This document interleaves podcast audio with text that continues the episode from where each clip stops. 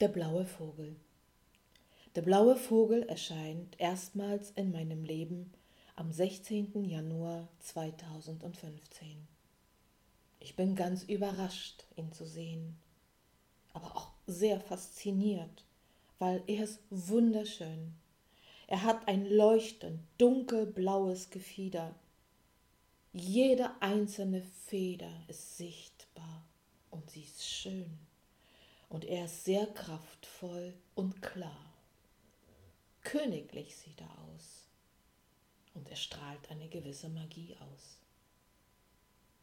Circa ein Jahr später sitze ich in der Sauna und bekomme die Aufforderung, sobald ich zurückgehe, ein Bild zu malen. Jetzt wirst du dich fragen, von wem bekam ich diese Aufforderung? Nun, von meinen Verwandten aus den Naturreichen, die mir ab und zu Sachen übermitteln, die ich ähm, erledigen soll. In diesem Falle war es ein Bild zu malen. Ein Bild zu malen, bei dem der blaue Vogel mein oberer Gaumen ist und meine Zunge und Unterkiefer das Gewässer, über dem er schwebt. Denn wurde mir noch gesagt, dass ich das Bild unbedingt mit einem Zirkel malen sollte. Leider konnte ich das nicht sofort umsetzen, weil ich keinen Zirkel habe. Aber ich habe mich sofort auf den Weg gemacht und habe mir einen Zirkel gekauft und das Bild gemalt. Augenblicklich kam danach die Botschaft, die Erklärung zu diesem Bild.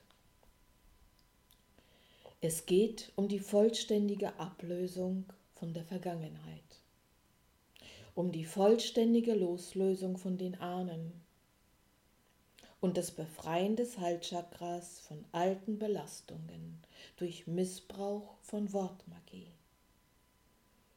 Somit fordere ich meine Wortmagie zurück. Ich nehme meinen Platz ein. Als Wortmagier, der Brücken bildet mit seinen Worten. Als Wortmagier, der mit seinen Worten Welten verbindet, der ein Übersetzer ist, ein Naturdolmetscher eben. Und wenn du dich als Wortmagier berufen fühlst, nimm auch du jetzt deinen dir rechtmäßig zustehenden Platz ein als Wortmagier. Sprich immer die Wahrheit, mache keine Kompromisse sei klar in der Kommunikation. Unterlasse es, schlecht über andere zu reden. Lass dein Herz lächeln, während du sprichst. Singe. Summe. Das wird dich mit deinem Wort Magier verbinden. Aber vor allen Dingen rate ich dir, sprich immer die Wahrheit, um jeden Preis.